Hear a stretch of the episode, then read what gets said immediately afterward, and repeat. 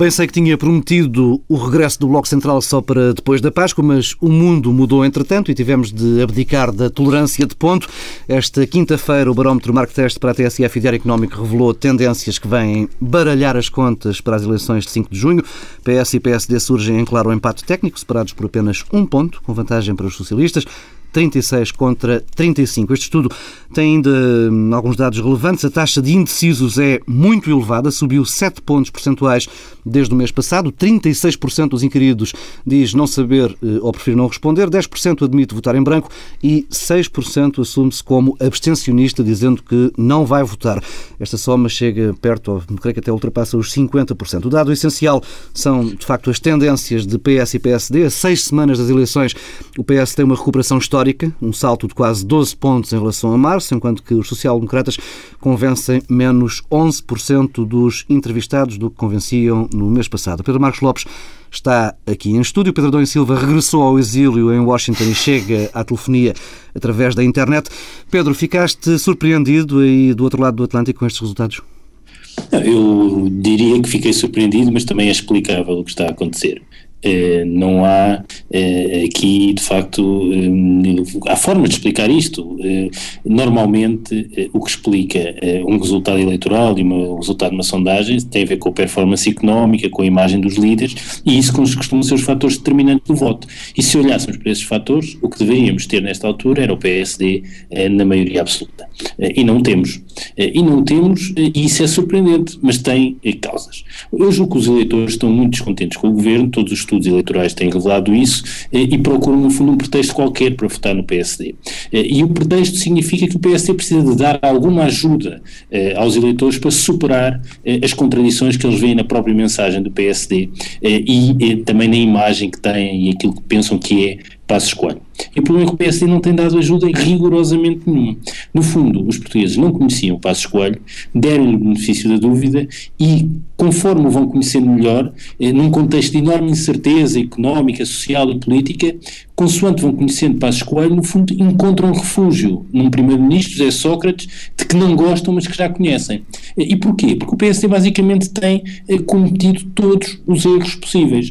Hum, eu diria que aquilo que se tem passado nos últimos dias, em particular, intensificando uma tendência que já tem há algum tempo, é que não estamos perante políticos profissionais. Eh, o nível de amadorismo eh, dos dirigentes do PSD, dirigentes qualificados, eh, ou seja, vice-presidentes, secretário-geral, presidente do partido, o nível de amadorismo faça uma, uma tarefa que é fácil, comparado com o que é governar num contexto de profunda austeridade, que é a tarefa seguinte, eh, dá um sinal muito negativo aos eleitores. Ninguém consegue compreender como é que é possível, com um governo que tem um primeiro-ministro impopular, com o, o, o país que eh, eh, a denunciar um resgate financeiro que significa o governo perder toda a narrativa política que tinha nos últimos tempos, com o desemprego acima dos 10%, com a economia em recessão e sem qualquer vislumbre que saia a recessão. Como é que é possível o PSD encontrasse nesta situação.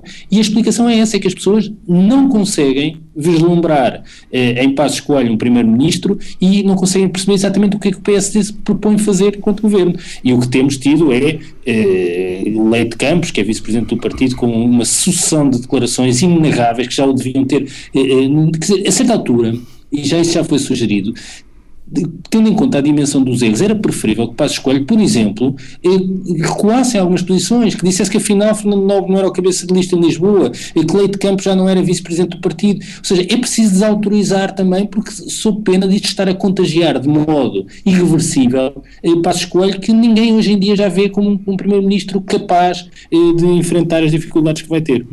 Pedro Marcos Lopes, Passos Coelho, pegando aqui na, na deixa de, do Adão, Passos Coelho disse hoje que este barómetro deve servir como um alerta? Achas que o PSD ainda vai a tempo? Pois, eh, eu, eu, eu, eu começo a, a, a duvidar um bocadinho, ainda não inteiramente a duvidar, mas pelo menos a duvidar um pouco, da capacidade do PSD dar a volta a, a esta situação. Mas, mas queria antes disso, enfim, dizer duas outras coisas. A primeira é os dados desta, desta sondagem, eu lembro-me que nós analisamos sempre este barómetro e já chamamos a atenção de que eh, saltos destes são, são estranhos. São estranhos, são inesperados e, e, e põe às vezes em questão a, a, nossa capacidade de análise, porque convenhamos, não é, não é muito normal que de um barómetro para outro um partido suba 12 pontos e, e outro baixe 11, hum. ou vice-versa. Mas enfim, são os números que temos. As sondagens, como, como todos sabemos, não, não exprimem exatamente, não, não há aqui uma perspectiva de resultado eleitoral. Há aqui uma questão de tendência. E ontem eh, foi um dia muito importante para o processo eleitoral porque houve aqui aparentemente uma inversão de tendência. Nós tínhamos... Não, Pedro, desculpa lá, não houve nenhuma inversão de tendência. É, houve o acentuar de uma tendência, não. É, que é, não, houve uma acentuar de tendência, que é o PS em crescimento e o PSD em declínio. O que houve foi uma inversão das posições relativas e eu isso teria mais cuidado em, oh, em achar, ou seja, o, o, que no fundo é, o que esta sondagem, eu, oh, Pedro, desculpa lá, já nada, agora nada, falámos um pouco da, sondagem. Eu, da última vez que nós falámos esta, sobre esta sondagem da Marco Teste, terá sido há quatro semanas, provavelmente, Exatamente. chamei a atenção eh, para eh, o modo como devíamos olhar para os estudos da Mark Test. Eh, porque eh, eu imagino que, eh, no fundo, o que a Mark Test, pelo tipo de questionário que é feito, possa refletir é, é o, o, eleitorado que está mais mobilizado e o que está menos mobilizado e, portanto, que tende a responder mais. Já lá ia, já lá ia. O que me parece é que esta sondagem eh, acaba por ter, eh, se era desviante a favor do PSD e a favor de Cavaco Silva eh, nos barómetros anteriores, agora parece-me ser relativamente desviante a favor eh, do PS e crítica de Cavaco Silva neste barómetro.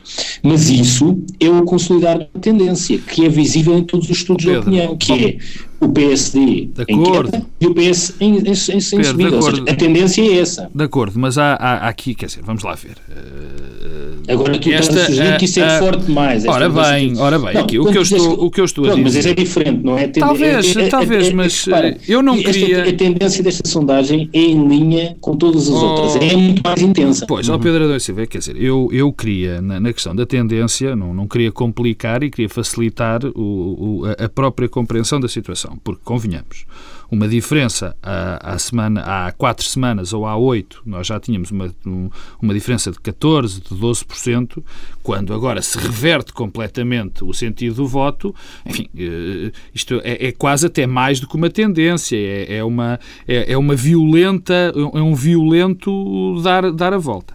Mas, mas eu acho que, que, que os números estão lá, as pessoas conhecem os números, eu acho que convinha analisar um bocadinho o, o que é que, nos, o que, é que isto nos, nos pode trazer como provável cenário. E mesmo seguindo a pergunta do Paulo Tavares, se o Pedro, se, se, se o Pedro Passos Coelho e, e se o Partido Social Democrata ainda vão a tempo.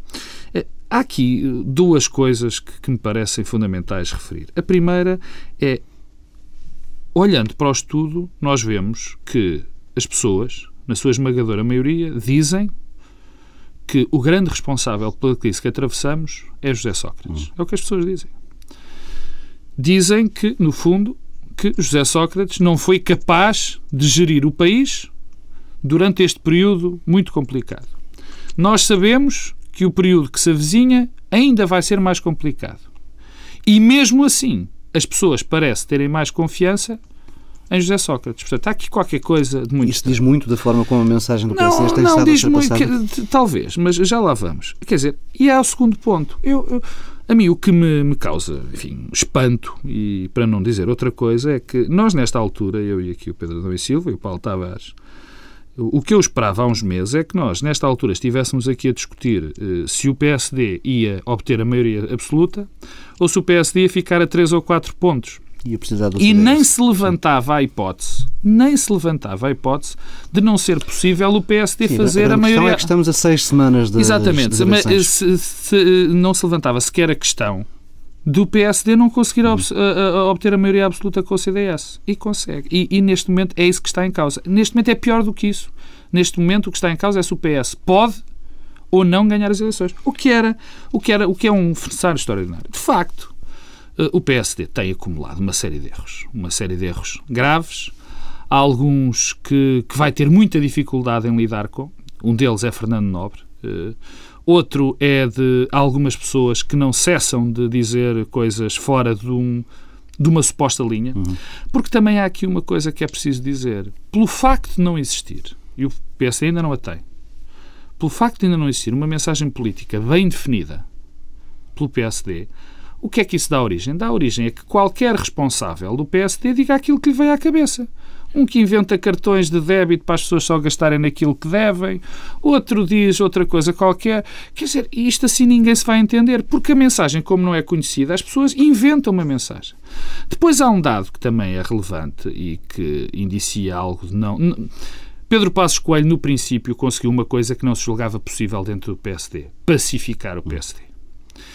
E o que nós estamos a sentir nesta altura é o PSD muito pouco pacificado. Nós vemos António Capucho dizer a um mês e meio das eleições aquilo que disse hoje, a dizer que Fernando Nobre é uma, uma má escolha. E é o pior dos momentos para isso acontecer. É o pior momento. Quer dizer, vemos uh, Marques Mendes a dizer umas coisinhas muito ao lado, enquanto teve este tempo todo a fazer uma campanha violenta a favor de Passos Coelho. Vemos Marcelo Rebelo de Sousa, mas isso, enfim, não é um homem do partido, é um comentador, mas a dizer coisas que sempre fazem moça.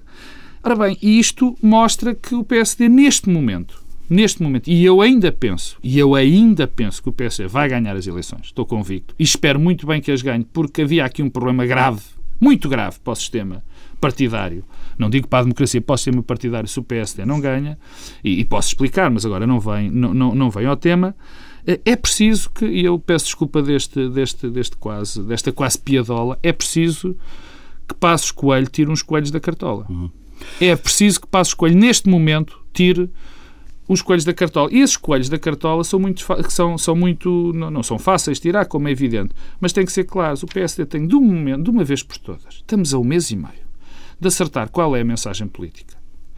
Tem que nos dar, a nós portugueses, duas ou três pessoas, na minha opinião, que marquem, que digam que sejam pessoas fiáveis para, para, para o país, para que nós possamos saber, quais, saber peço desculpa, quais são as figuras. Porque isso, sem isto vai ser muito mas, difícil. Mas isso, não, força. supostamente, o anúncio dos cabeças de lista eh, cumpria essa função. Não, Pedro, é. não, não cumpria nada. Sabes mas, melhor mas, do que eu não, que não Mas porquê, porquê é que isso não foi feito nesse momento? Quer dizer, eh, podia ter eu, sido feito. Não, não, isso é, desculpa, não. desculpa interromper-te. Não, eu dou de barato, podia ser feito. Não acho que ah, seja o momento certo. Não, porque os cabeças de lista nunca servem para isso. Aliás, mal estávamos, porque se fôssemos por aí, quer dizer, era grav, gravíssimo. Por exemplo, o Partido Socialista tem, eu não, não tenho, tenho que o dizer, tem a distinta lata de apresentar Ricardo Rodrigues e André Figueiredo nas listas do Partido Socialista. Mas só que, e, e oh, desculpa Pedro, só que o PSD conseguiu estar a dizer tantas coisas, fora uh, estar a dar tantos tiros no pé, Ninguém... que o próprio facto de o PS ter André Figueiredo e Ricardo Rodrigues, quer dizer, em nenhum eu, eu, eu, não percebo como é que há alguém que passa por aquilo. Que Ricardo Rodrigues é candidato. Mas nem se fala disso. Teixeira dos Santos não é candidato. Porque o PS não deixou e está a passar por entre os, os, os pingos da chuva. E agora, eu peço desculpa, Pedro, e já acabo. Agora espero uma coisa, muito francamente. Que não haja, que não existam desculpas agora das agendas mediáticas e de que há aqui um bloqueio da comunicação social. Porque o PSD, neste momento, é o responsável, quem está à frente do PC é responsável por este estado de coisas. Vamos olhar para outros dados deste, deste estudo, fazer contas. Eh, fica claro que o centro-direita perde a maioria. Sabemos que, historicamente, as maiorias de esquerda não têm tradução prática eh, no Parlamento e a mesa e meia eh, vê-se, através dos dados, que será muito difícil que quer o PSD, quer o PS consigam assegurar uma maioria absoluta com o CDS-PP, eh, o que poderá deixar aqui aberta a porta, Pedro Domingos Silva, a uma reedição do Bloco Central. Não, eu, Ainda vamos nós os dois para ministros? Eu não estou, eu não estou certo disso. o que me parece, só há uma certeza em relação ao que se vai passar eh, após as eleições, a meu ver, é que o CDS muito provavelmente irá para o governo. Uhum.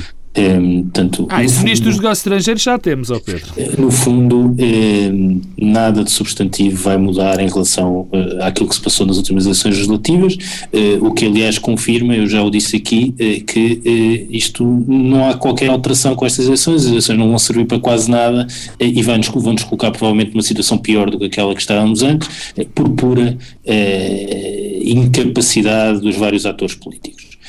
aliás, se eh, o resultado eleitoral não confirmar uma maioria clara eh, de um dos espaços políticos, ou do centro-esquerda ou do centro-direita, seja o CDS com o PSD ou o PSD sozinho, eh, há desde já um grande derrotado, eh, que é Cavaco Silva. Eh, nós, eh, aliás, já vimos, isso é outro dos dados desta sondagem, já lá iremos, a República tem uma queda brutal, o que é absolutamente insólito, inédito e que será certamente o resultado combinado, por um lado, das pessoas verem Cavaco Silva como um dos corresponsáveis da situação política em que estamos, e por outro lado também a ausência eh, de Cavaco Silva em todo este processo eh, desde que eh, estamos em negociações com o FMI. Pedro, já vamos, já vamos a, então, já vamos então, a Cavaco Silva. Não, eu, eu, eu ainda, então, voltando um pouco também àquilo que o Pedro estava a dizer, eu diria que nós, para além do FMI e do Banco Central Europeu, eh, podemos ter, a partir de junho, eh, os melhores departamentos de ciência política das universidades eh, do mundo inteiro em Portugal a estudar eh, a singularidade eh, do caso português, de novo, como aconteceu em 74 e 75. Vai dizer que vai vir charters de politólogos para Portugal, não? Vão vir charters de politólogos para Portugal para tentar compreender como é que é possível eh, que um partido perca umas eleições com a economia em recessão, com o desemprego a aumentar e com a impopularidade do Primeiro-Ministro em exercício. E o que é que aconteceu nas últimas semanas? E, portanto, este estudo também já reflete isso. Por um lado, ficou reforçada a ideia da precipitação do PSD para ir ao pote é, é, a primeira versão do telefonema que depois evoluiu para que afinal houve uma reunião entre José Sócrates e Passos Coelho. A ausência de programa, o Pedro Marcos Lopes falava da ausência de programa para chamar a atenção como isso introduz ruído que permita que as várias figuras do PSD vão falando autonomamente.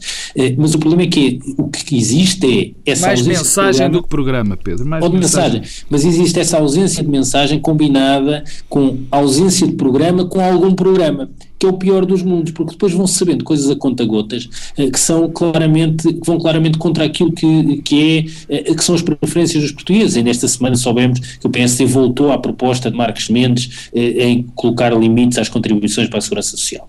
Eu acho que essa proposta, que tem imensas virtualidades, eh, tem um problema que, no fundo, confirma a ideia de que o PSD não está preparado para governar. É que, num contexto de dificuldades eh, financeiras como aquele que enfrentamos, eh, há um problema de custos de transição. Ou seja, nós podemos preferir um modelo mais de capitalização, mais de repartição da segurança social, mas temos de explicar como é que pagamos a mudança de um modelo para o outro. E no passado, com Marcos Mendes, o que o PSD propunha era emitir dívida. Eu imagino que não seja essa a proposta agora. Portanto, esta ideia de vir dizer, bem, agora nós vamos colocar uns tetos às contribuições. Muito bem. E como é que pagamos as pensões dos atuais pensionistas enquanto fazemos essa transição? E não ser capaz de responder a esta pergunta revela que, de facto, isto é tipo uma candidatura a uma associação de estudantes ou uma juventude partidária. Pedro, seja, é uma candidatura de, de, de, de, um conjunto de pessoas que não está preparado eh, para as dificuldades e para as exigências da governação. Pedro, temos de ser mais eficazes hoje, temos menos tempo. Tu, Deixa tu é passar estás, a bola ao Pedro Marcos Lopes. E depois, um incidente nobre e ainda eh, o Congresso do PS. O Congresso do PS eh, acabou por funcionar menos como um Congresso e mais como um comício, mas teve eh, uma grande virtualidade. É que revelou um partido unido num contexto de enorme dificuldade em que o partido estava sob enorme pressão, o PS revelou-se unido. Ao mesmo tempo, que desde então o que temos visto é o PSD dividido. Não só dividido, como com uma necessidade quase diária de várias figuras com notoriedade do PSD sentirem necessidade de vir a público dizer eu recusei culminando eh, num recusei que teve explicações detalhadas que é o de António Capucho, entretanto. Ou seja, esta, esta contradição fragiliza muito o PSD ao mesmo tempo que reforça Isto... o PS, que consegue passar pelos pingos da esta... chuva em, em, relação às suas dificuldades. O, o Pedro Marcos Lopes falou eh, das, dos problemas também das listas de deputados, Pedro... também das dificuldades programáticas do PSD, mas a verdade é que tudo isso, comparado com o que temos do outro lado, hum, faz com que as pessoas procurem refúgio, o... como eu dizia há pouco, num primeiro-ministro que, eh, que é impopular o que não deixa de ser surpreendente. O Pedro, o Pedro, Pedro Marcos, Lopes, agora parecia o Cristiano Ronaldo, não é? O Pedro Marcos Lopes, de facto, falou das, das dificuldades do PSD e da maneira, na minha opinião, muito, não muito brilhante, para não dizer um, um, termo pior, da maneira como está a conduzir a sua campanha eleitoral e a, e a preparar uh, as eleições. Outra coisa é concordar com o que diz o Pedro Adão e Silva, que eu discordo violentamente. Quer dizer, a questão não é esta. Uh, o que eu sei é que o PSD está a fazer uma má campanha eleitoral. Mas há outra coisa que eu também sei. Sei que o PS foi um mau governo e não sei se o PSD vai ser um bom governo ou não. Portanto, há aqui um nível diferente. E a mim o que me espanta A mim o que me espanta, quando olho para as sondagens, e eu não sou daquelas pessoas que diz que as pessoas são todas loucas por responderem às sondagens, por votarem no PS, ou no CDS, ou no PCP, ou no Bloco de Esquerda. A mim o que me espanta é que as pessoas estejam a pensar que o PSD vai governar como está a fazer a oposição. E, mas, é, mas é essa. Mas a questão, mas, a questão é essa. Mas é isso que estão a fazer. Mas isso é que não. Agora, porque eu já conheço o Pedro, disse aqui uma coisa que eu já aqui também a disse e vou repetir. Já lhe respondi, já lhe retorqui desta mesma forma. Eu ouvi os fins de todos os períodos, ouvi sempre esta frase: os que aí vêm não são capazes de governar. Os que aí vêm são incapazes. Eu, isso eu recuso-me a pensar. Recuso-me a pensar porque também não sei. Eu, eu sei que este é um mau governo. Eu não sei se o governo do PSD vai ser melhor ou não. Mas normalmente as pessoas escolhem não por aquilo que está mal, mas por aquilo que pensam que vai estar mas É, vamos, Pedro, ter, mas, vamos, ter, vamos ter de avançar só, Pedro, só não, um segundo, senão não falamos de, não, não, não falamos de Cavaco é Silva. Mas no fundo está a traduzir a, dificuldade que os eleitores têm. É que eh, a incerteza e o desconhecimento e o facto do PSD não ser capaz de dar nenhum sinal de confiança em relação ao que vai fazer faz com que as pessoas é refugiem é provável. num primeiro-ministro que não mas, gostam mas eu venho, com o qual estão descontentes. De acordo, eu venho mais atrás. Eu não consigo compreender como é que o, o, as pessoas respondem. O, quem é o responsável pela crise? É José Sócrates, 60 e tal por cento. E admitem votar nele. E depois admitem votar vamos, nele. Não entendo, mas deixa-me... Desculpa, Pedro, então... aqui, há aqui um, um, dado que temos que conferir, que é um dado relevante deste barómetro. A memória do estudo já tem uh, mais de 10 anos, 124 uh, eh, meses, uh, e não havia registro de um Presidente da República ter uma avaliação tão negativa. Cavaco Silva tem um saldo negativo de popularidade. É a primeira vez que um Presidente da República tem uma avaliação avaliação destas. Pedro Marcos Lopes, esta pode ser uma fatura que estava para pagamento desde o discurso da posse na Assembleia da República ou esta queda de popularidade estará diretamente relacionada com a gestão de silêncios que a VAC tem feito nas últimas semanas? Olha, eu já aqui o disse, volto a dizer, estou profundamente desiludido com a atuação do Presidente da República, não é desta última fase, é desde que ele começou a ser Presidente da República. Desiludi-me violentamente. E o que eu digo de Cavaco Silva é que Cavaco Silva está neste momento entre a inutilidade institucional e o bombeiro incendiário. Quer dizer, está entre estas duas, porque inutilidade institucional, porquê? Desde que, e não vamos para os cinco anos anteriores, ou seis anos anteriores, porque isto custa muito dizê-lo, mas todos os diplomas de economia, todos os diplomas relacionados com o atraso com que nós reagimos à crise foram avalizados uhum. pelo professor Cavaco Silva. Portanto, ele que não venha dizer que avisou, que avisou, ele assinou todos os documentos relevantes de política económica do governo. Primeiro. Segundo lugar, depois das, das, últimas eleições, foi incapaz de tentar sequer promover um entendimento entre os partidos, porque nós aqui já o dissemos, toda a gente já o disse, é impossível governar este país sem maioria absoluta no Parlamento. Ok, ele era capaz, provavelmente, os partidos não queriam, ele não, é, não seria capaz, mas pelo menos tinha que fazer um discurso a apelar violentamente a isso. E outros pontos. Esta parte da inutilidade institucional. Nesta última fase, também com uma inutilidade institucional, vemos um Presidente da República que não sabemos o que é que anda a fazer, pura e simplesmente, que passa mensagens como a de anteontem no Facebook, mais uma manda mensagens no Facebook, agora a falar sobre a Europa, uhum. sobre a falta de solidariedade, da Europa, de solidariedade da Europa, quando durante este tempo todo não falou uma única vez da Europa. Bom, inutilidade institucional, porque é incapaz, foi, pôs-se num lugar terrível. E aqui entramos na parte do bombeiro incendiário. Tornou-se um bombeiro incendiário com o discurso de tomada de posse e com o discurso antes que tinha feito no, no, noite na noite eleitoral. Ora bem, e o que ele fez foi pôr-se eh, não acima do sistema eleitoral, não acima dos partidos, e pôs-se num sítio terrível, num sítio em lado nenhum. E só acabar, oh Paulo, muito, extraordinariamente rápido. Neste momento, é que nós precisávamos de alguém que fosse o fator de moderação e que gerasse consensos e diálogos. E o Presidente Cavaco Silva, não tenho vergonha nenhuma de o dizer e tenho a certeza, neste momento não é pura e simplesmente capaz de fazer isso por culpa própria. Pedro Dani Silva, de 30 segundinhos para falar de Cavaco Silva. Eu não discordo do que o Pedro Marcos Lopes disse. Acho que o Presidente Cavaco Silva eh, passou eh, uma série de anos preocupado com a interrupção voluntária da gravidez, com o casamento entre pessoas do mesmo sexo, com a reprodução medicamente assistida, eh, com os antivírus da Presidência da República e com o Estatuto dos Açores, portanto não estava preocupado com os assuntos centrais para o país. Na gestão política, no último ano e meio, não serviu rigorosamente para nada. Acho que no fundo tem mostrado a irrelevância e inutilidade do lugar institucional que ocupa, teve aquele discurso de tomada de posse depois do, do, discurso de fim de campanha, mas o discurso de tomada de posse, do qual só poderia decorrer eh, a dissolução do Parlamento e a admissão do Governo, não o fez, portanto, além de mais, ficou a meio caminho eh, e, no fundo, mostrou algum receio eh, em eh, fazer aquilo que se propunha, e as pessoas também não gostam disso, pessoas que não têm a coragem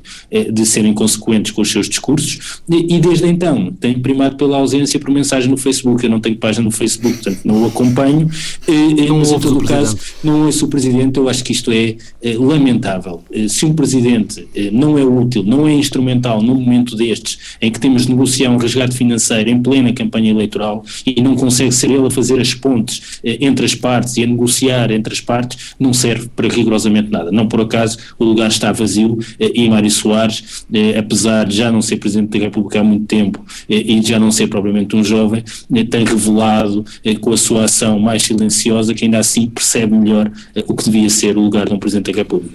Fecha por aqui esta edição do Bloco Central, edição extraordinária. Regressamos agora sim, é valer, depois da Páscoa.